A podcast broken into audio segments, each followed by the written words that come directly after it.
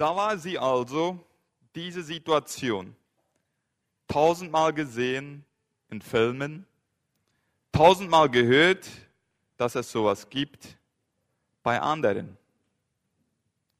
Ich habe mich verliebt, sagte er. Wir saßen uns gegenüber, Gerd und ich. Seine Worte sickerten in Richtung Hirn, kamen aber irgendwie nicht an.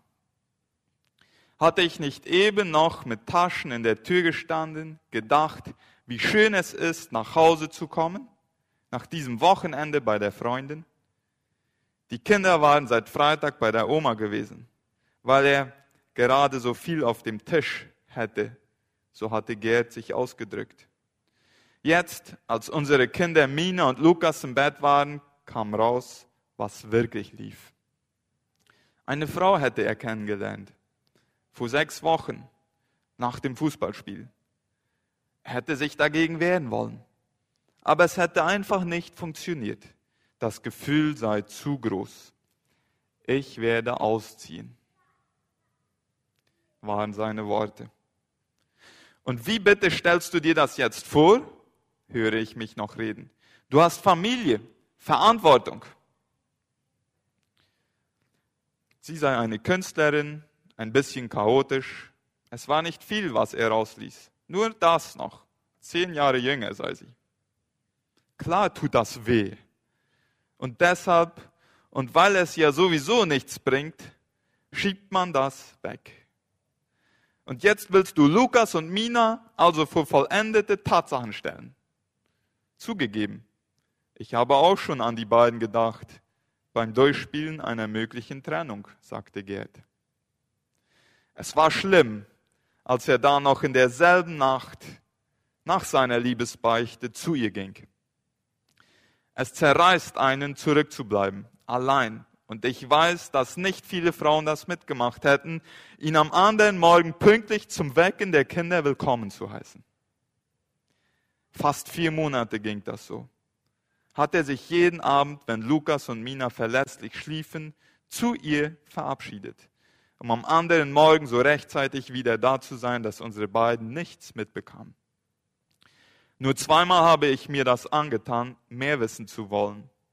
Fand die Adresse heraus, fuhr hin. Sah eine Altbauwohnung, sah Zimmer mit dicken Vorhängen.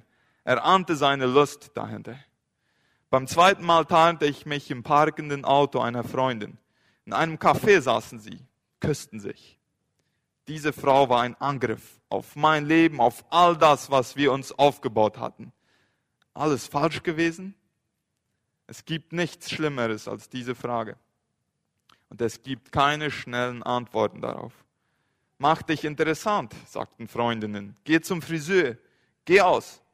Lächerlich fand ich und verharrte regungslos wie ein Reptil im Winter. Die Hölle war es, ihn so glücklich, so aufgekratzt zu sehen. Was geht euch durch Herz und Sinn, wenn wir diese Worte einer betrogenen Ehefrau hören? Ja, wenn ich das so lese, dann kriege ich Lust, diesem Mann mal richtig eins einzuhängen. Nur um kurz darauf, wenn ich an Hosea denke, zu merken, dass ich genau dasselbe mit Gott getan habe. Und Gott sucht mich trotzdem weiter.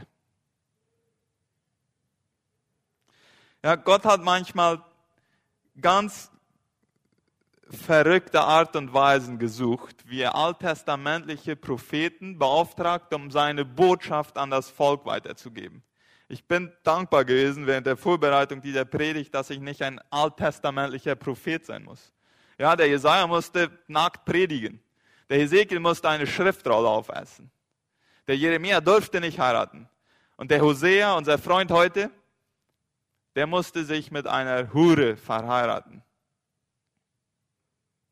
Gerade heute Morgens, als ich bei meinem Mate noch äh, die Predigt durchging und verinnerlichte, war einer meiner Nachbarn, der hatte noch nicht durchgefeiert. Ich hörte noch die letzten paar Lieder mit und dann kam das Lied Mena More de una bandida. Und ich dachte so, das ist Hosea die Botschaft. Ja? Also, und, und ich dachte so, hat Gott vielleicht diese Art und Weise ausgesucht, die Aufmerksamkeit auf sich zu rufen, um sogar mit dieser Botschaft auch die Ungläubigsten vom Volk irgendwie äh, die Aufmerksamkeit zu gewinnen, um zu sagen, auch wenn ihr mir so einen tiefen Schmerzen zugefügt habt, wie ein untreuer Ehepartner das mit seinem Ehepartner tut. Ich suche euch immer noch und ich begehre euch noch immer und ich will immer noch Gemeinschaft mit euch haben. Ich will diesen Text lesen mit uns. Und äh, es fällt uns manchmal etwas schwer, die kleinen Propheten äh, richtig einzuordnen und die Relevanz für uns heute zu sehen. Und ich will, während ich den Text lese aus Hosea Kapitel 1 und einige Verse aus Vers 2, aus Kapitel 2 und dann aus Kapitel 3, so einige Teile, werde ich dazu zusätzliche Erklärungen geben, damit wir das Ganze einmal gut einordnen können und dann nachher darauf eingehen, welches ist die Botschaft, die der Hosea für uns heute hat. Ich fange an mit Kapitel 1, Hosea Kapitel 1. Das Wort des Herrn, das zu Hosea, den Sohn des Beeri, geschah in den Tagen des. Jetzt werden einige Könige aufgereiht. Ja, das, das, das hilft uns, den Zeitrahmen festzulegen, in dem Hosea äh, seine Prophetie weitergegeben hat, im 8. Jahrhundert vor Christus. Und das war in der Zeit, wo Israel aufgeteilt war in ein Nordreich und Südreich. Und im Südreich, da herrschten die Könige, die Nachkommen vom König David waren. Und in der Zeit, wo Hosea aktiv war, waren die Könige Uziah, Jotam, Ahas und Hiskia. Und der König in, in, äh, in Israel oder im Nordreich war Jerobeam. Das war Jerobeam der Zweite. Vorher war schon mal ein anderer Jerobeam gewesen. Jetzt war Jerobeam der Zweite. Hosea war Zeitgenosse vom Propheten Amos ja, von Amos haben wir vorigen Sonntag gehört. Also sie predigten eine Zeit, wo das Volk Israel, der Jerobeam, der hat sehr, sehr erfolgreich politische Kampagnen ausgeführt. Der hat, hat, hat die Nachbarn sozusagen äh, äh, unterdrücken können und die Grenzen vom Volk Israel wieder ausweiten. Ja, und der Jerobeam war das Volk Israel und die Grenzen von Israel äh, so weit ausgeweitet wie nur unter Salomo vorher. Das hatte nachher kein anderer König mehr geschafft, so eine äh, politische Macht zu entwickeln. Also es ging dem Volk eigentlich gut, nur das Problem war, es gab extrem reiche Leute, die auch religiös waren, äh, und dann gab es aber, und extrem arme Leute.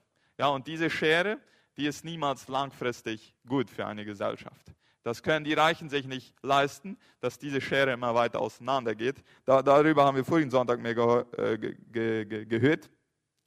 Heute geht es darum, dass dieses Volk, das zum Teil auch noch Gottesdienste feierte, die gingen auch anderen Götzen nach und haben auch andere Götter verehrt.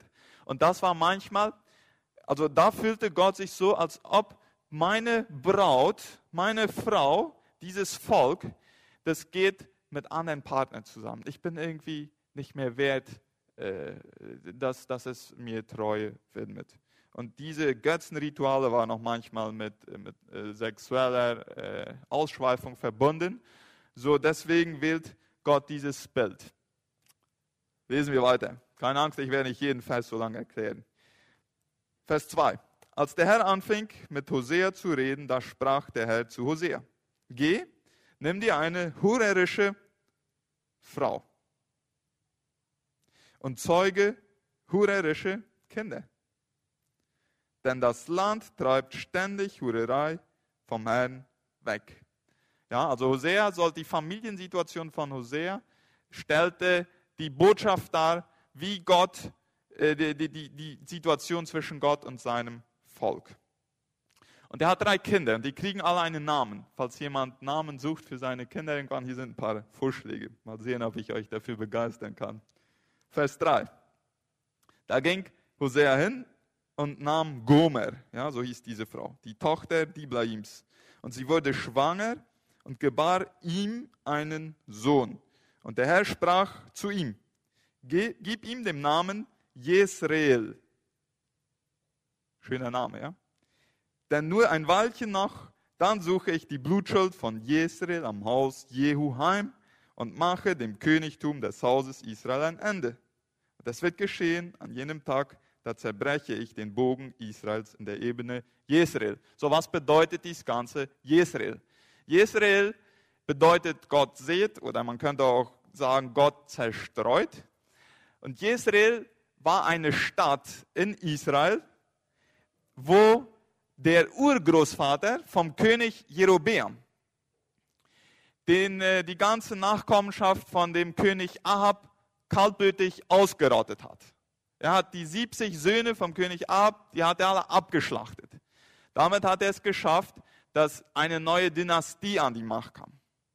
Und Jerobeam war, Nachfolge, äh, war, war Nachkomme von diesem König, dem König Jehu. Und äh, der Name Jezreel sollte andeuten, äh, das, was dein Urgroßvater damals mit anderen gemacht hat, weil die gottlos waren, ja, das wird mit dir passieren, wenn du nicht umkehrst. So, es ist schon eine harte Botschaft äh, des Gerichts, die hier weitergegeben wird. Das war der erste Sohn. Interessant ist beim ersten Kind von, von Hosea, da steht, dass Gomer ihm, also Hosea dem gebar. Also da steht ausdrücklich, der ist von Hosea. Bei den nächsten zwei Kindern steht das gar nicht mehr. Da steht auch nicht ausdrücklich, dass es von anderen Männern wird, ist, aber dieses Pronomen, da gebar sie ihm ein Kind, das kommt da nicht mehr vor. So, einige Ausleger glauben, es, es besteht eine hohe Möglichkeit, dass diese hurerische Frau Gomer die nächsten zwei Kinder von anderen Männern äh, hatte. So, da kommen wir zum zweiten Kind, ein, eine Tochter. Und Gomer wurde wieder schwanger und gebar eine Tochter. Vers 6. Und er sprach, zu ihm, gib ihr den Namen Lo Ruama. Denn ich erbarme mich künftig über das Haus Israel nicht mehr, sondern nehme ihnen mein Erbarmen völlig weg. Lo Ruama bedeutet, Lo ist nicht oder kein und Ruama ist Erbarmen oder Barmherzigkeit. Ja, das ist schon eine harte Botschaft hier. Äh, wir werden, wenn wir etwas weiterlesen, werden wir merken, dass Gott bald eine Neudefinition von diesen Namen gibt. Aber zuerst mal drücken diese Namen diese ganz tiefe Entrüstung Gottes aus, so, so einen Zorn, wie wenn ein Ehepartner von seiner Ehefrau oder vom Ehemann äh, betrogen worden ist. Das, das ist der Zorn Gottes, der hinter diesen Namen steckt. Und äh, dann sagt der Hosea weiter in Vers 7, aber über das Haus Juda erbarme ich mich und rette sie durch den Herrn, ihren Gott.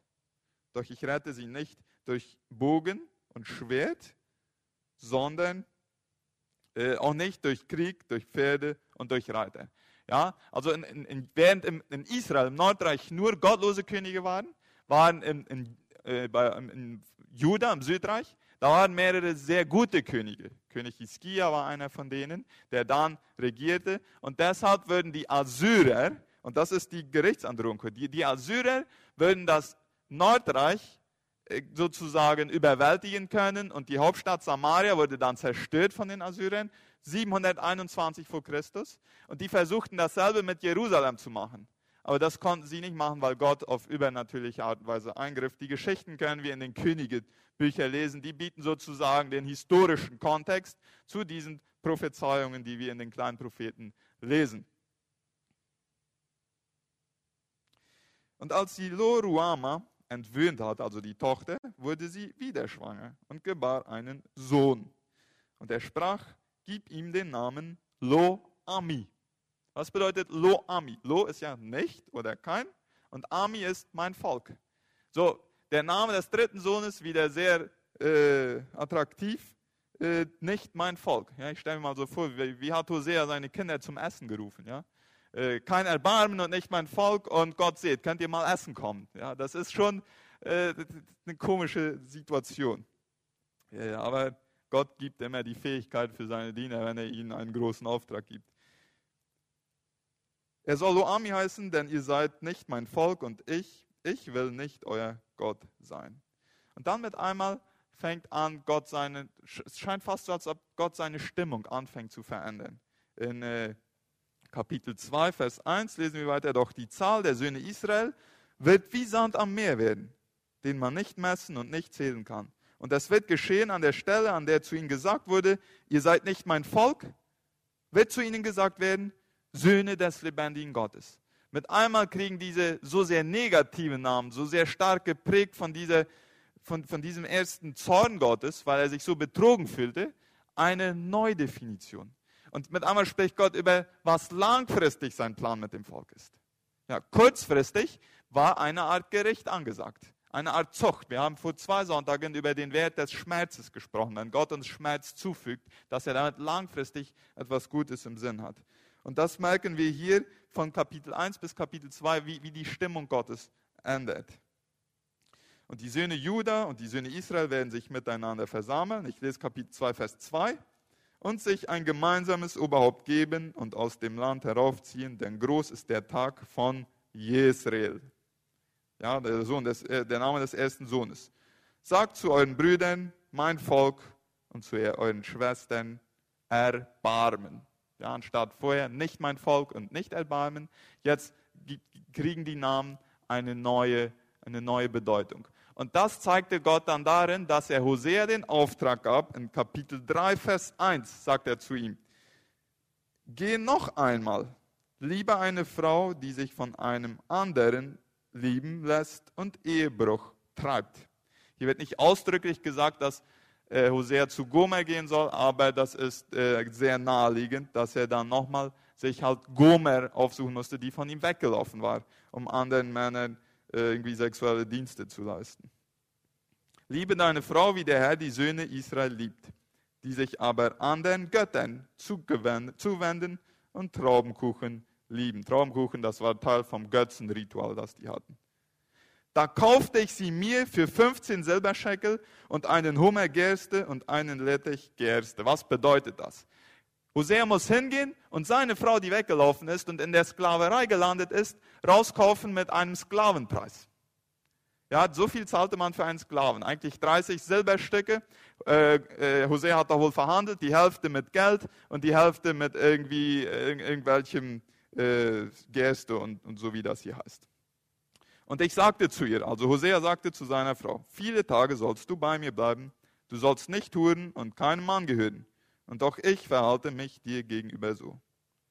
Wenn denn die Söhne Israel bleiben viele Tage ohne König und ohne Oberste, ohne Schlachtopfer und ohne Gedenksteine und ohne Ephod und Teraphim.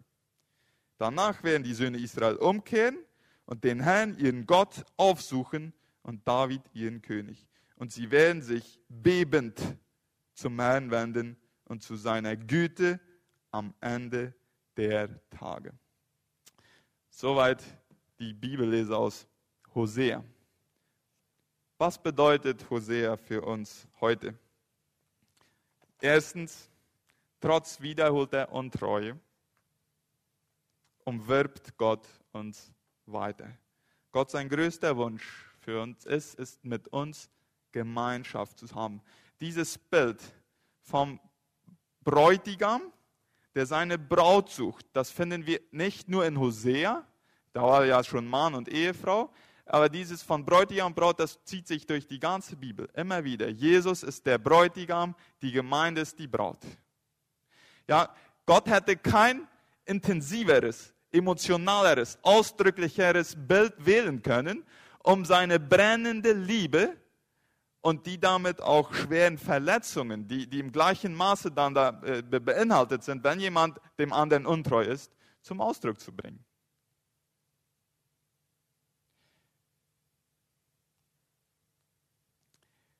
Vor einigen Jahren meldete sich ein junger Mann bei mir zu einem Gespräch an. Und äh, als, als er bei mir im Büro saß, dann sagte er zu mir, weißt du was, ich habe so viel Schlechtes getan, das kannst du dir gar nicht vorstellen. So viel Böses. Und mein Leben kotzt mich an. Ich will eigentlich raus davon. Ich habe gemerkt, das bringt mir nichts mehr. Wir haben dann darüber gesprochen, was kann man tun und kamen dann auf diesen Bibelfest, wenn wir aber unsere Sünden bekennen, dann ist er treu und gerecht, dass er unsere Sünden äh, vergibt und uns reinwäscht von aller Ungerechtigkeit. Dann sprachen wir darüber. Dann sagte ich zu ihm, ich weiß nur einen Weg aus deinem Lebensstil, der dich so äh, anekelt, rauszukommen.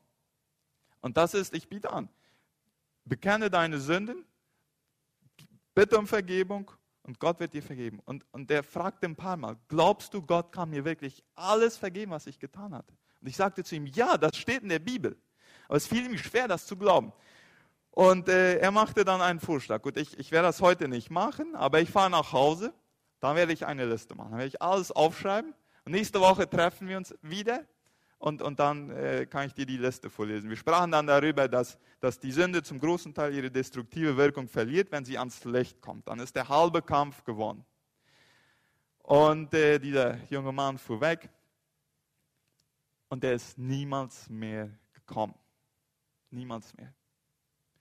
Und ich habe darüber nachgedacht, was war das, was diesem jungen Mann davon abhielt, zurück zu Gott zu kommen. Und ich glaube, es war sein Gottesbild.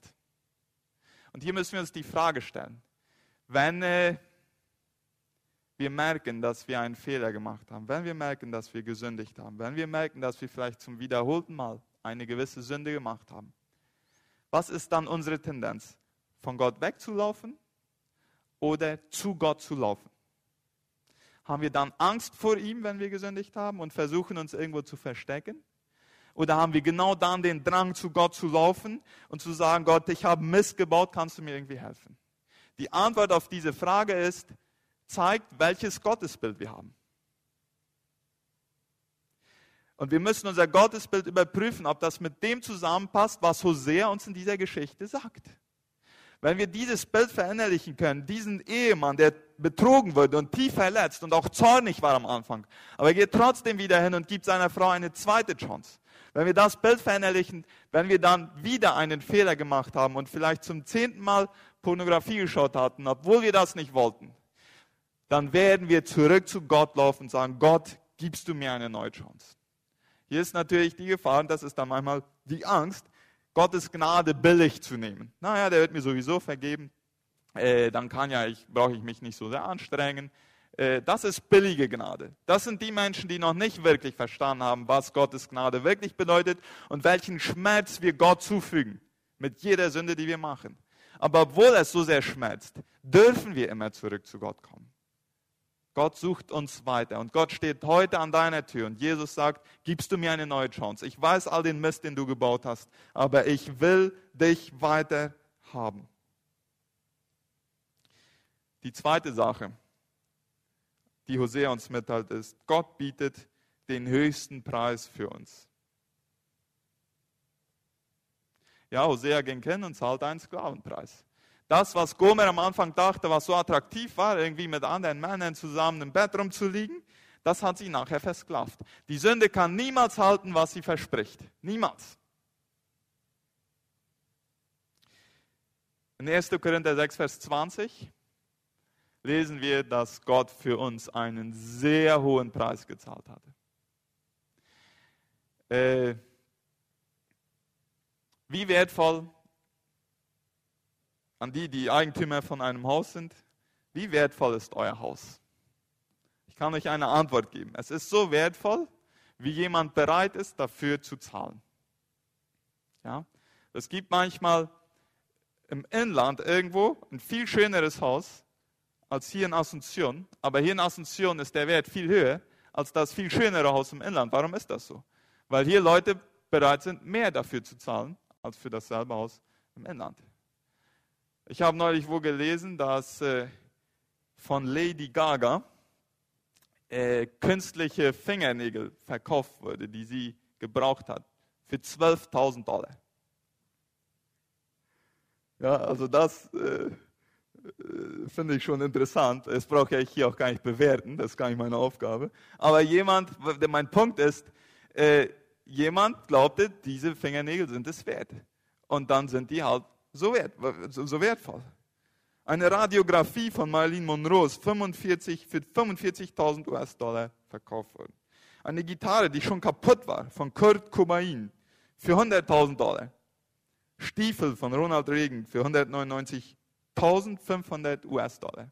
Ja, also so, wenn Leute glauben, dies ist wertvoll, dann stockt das den Wert von diesen Sachen auf.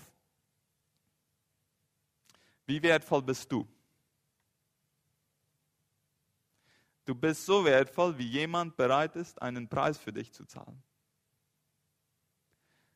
Und welcher Preis war jemand bereit für dich zu zahlen? Den höchstmöglichen. Das Leben von Jesus Christus. So wertvoll bin ich, dass Gott seinen höchsten Preis gezahlt hat für mich. Dies zu verstehen, verdrängt jegliche Spur von Minderwertigkeitskomplexen. Jedes Mal, wenn ich mich unwürdig oder wertlos sehe, dann habe ich der Lüge geglaubt, dass ich nicht in Wirklichkeit den Wert hat, den Gott mir beimisst. Ich bin sehr wertvoll und du bist es auch. Genauso wertvoll wie ich. Jeder Mensch hat eine tiefe Sehnsucht, wertgeachtet und leidenschaftlich geliebt zu werden. Das ist eine unserer stärksten Triebkräfte und bringt Menschen dazu, fast irgendwas zu tun, wenn sie das hinkriegen, von irgendjemand geliebt und wertgeachtet zu werden. Bei Gott können wir das finden. Bei Gott können wir es finden. So wie Hosea seine Gomen aus der Sklaverei rauskaufen ging. So wie Jesus am Kreuz sein Leben hingegeben hat, um die Beziehung mit mir wiederherzustellen und mit dir. Das zeigt uns, wie wertvoll wir in Gottes Augen sind. Kein anderer wird einen höheren Preis zahlen für uns. Und eine letzte Sache, die Hosea uns für heute mitteilt, ist, bei niemandem haben wir es so gut wie bei Gott. Ja, in Kapitel 2, die Verse 9b und 10. Das ist zwischen den beiden Kapiteln, die ich gelesen habe. Da steht folgendes. Wenn Hosea, ich meine, wenn die Frau Gomer sich erst müde gelaufen hat nach ihren Liebhabern, all diesen Männern, dann irgendwann wird sie sagen, ich will mich aufmachen und zu meinem ersten Mann zurückkehren. Denn damals ging es mir besser als jetzt. Aber sie erkannte nicht, dass Gott es war, der ihr das Korn und den Most und das Öl gab. Und dass ich ihr das Silber vermehrte und das Gold. Sie aber haben es für den Baal verwendet, also das Volk Israel.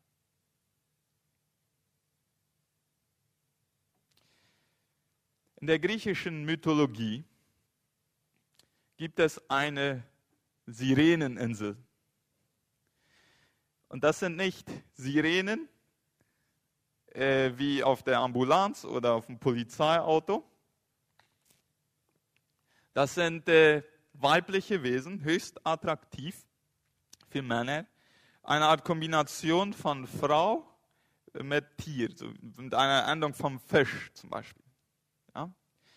Und äh, diese Sirenen und die Insel, die ist in der griechischen Mythologie dafür bekannt, dass sie jedes Schiff, das nah genug vorbeifährt, mit ihrem betörenden Gesang anziehen, nur um es dann komplett zu zerstören.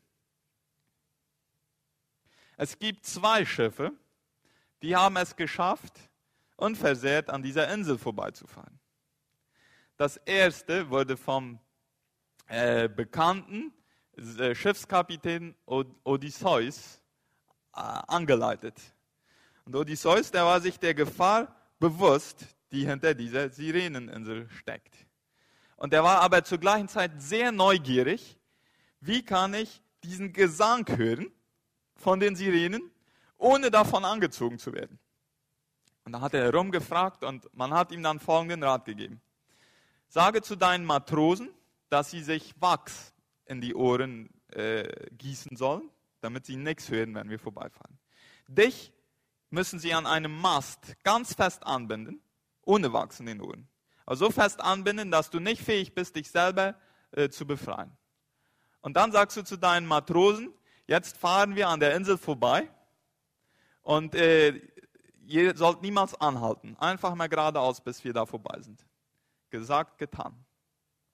Äh, er ließ sich anbinden, die Matrosen, ja, wir fahren vorbei, wir halten nicht an.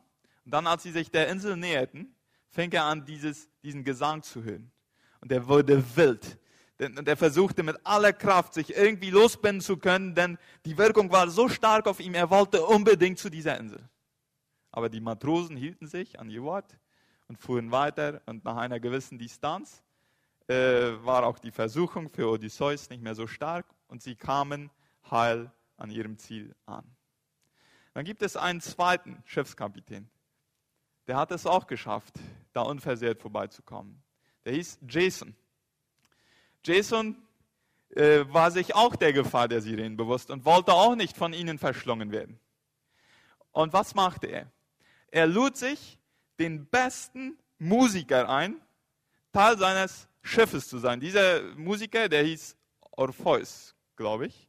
Und äh, der war dafür bekannt, wenn er sang, dann verzauberte er sozusagen die Leute. Sie waren gefangen von der guten Musik. Ungefähr so wie wenn Carsten und Becky hier oben singen, so damit wir eine Idee haben. Und äh, dieser Orpheus, der war auf dem Schiff und als sie dann sich der Insel näherten, dann sagte Jason zu Orpheus, jetzt sing dein bestes Lied und höre nicht auf zu singen, bis wir ganz an der Insel vorbei sind. Und der Orpheus fing an zu singen und die ganze Schiffsbesatzung, die war ganz Ohr. Und die war so gefangen von dieser guten Musik, von diesem Musiker, von diesem Gesang, dass sie den Gesang der Sirenen fast nicht mal wahrgenommen haben. Sie konnten ganz ohne Probleme an der Insel vorbeifahren und an ihr Ziel ankommen. Übertragen auf uns heute. Beide Männer, Odysseus wie auch Orpheus, stellen einen Christen dar. Beide haben den Kampf gegen die Versuchung, kämpfen gegen die Versuchung. Beide haben gewonnen. Beide wollen sich nicht von der Macht der Sünde zerstören lassen. Aber es gibt einige ganz klare Unterschiede. Der, der Odysseus, der überlebt sein Christsein. Der Jason, der lebt sein Christsein in vollen Zügen.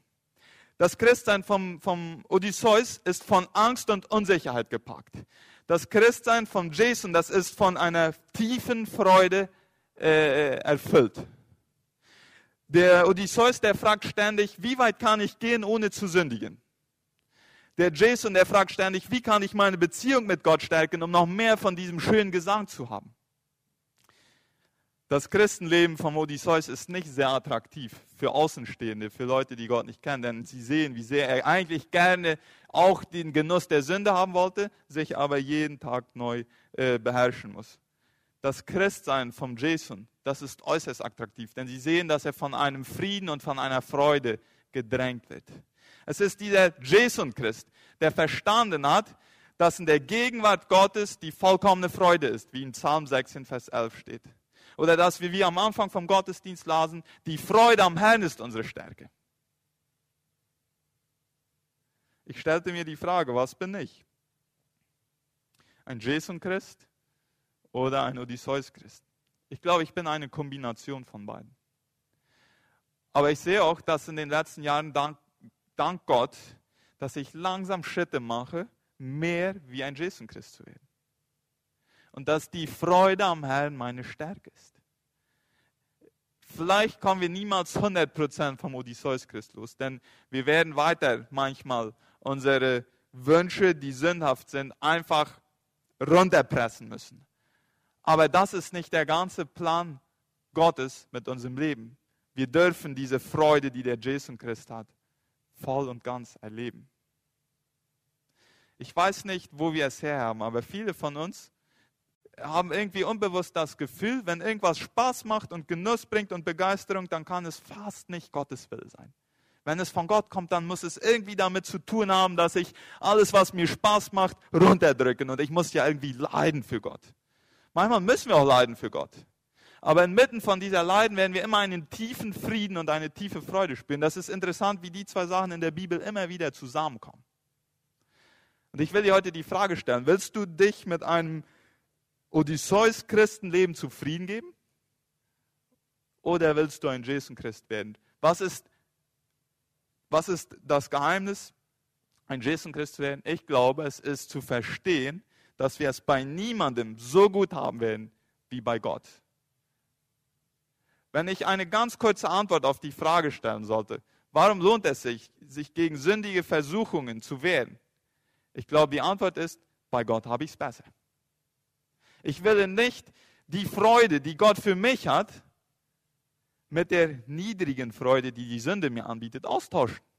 Ganz besonders nicht, wenn ich an die Konsequenzen davon denke. Bei niemandem haben wir es so gut wie bei Gott. Gott bietet den höchsten Preis für uns. trotz wiederholter Untreue, umwirbt Gott uns immer wieder. Wir haben dieses nächste Lied sehr bewusst ausgesucht als Antwort auf diese Botschaft. So wie Jesus dieses eine verlorene Schaf suchen ging und ihm war keine Hürde zu hoch, um dieses Schaf zu suchen.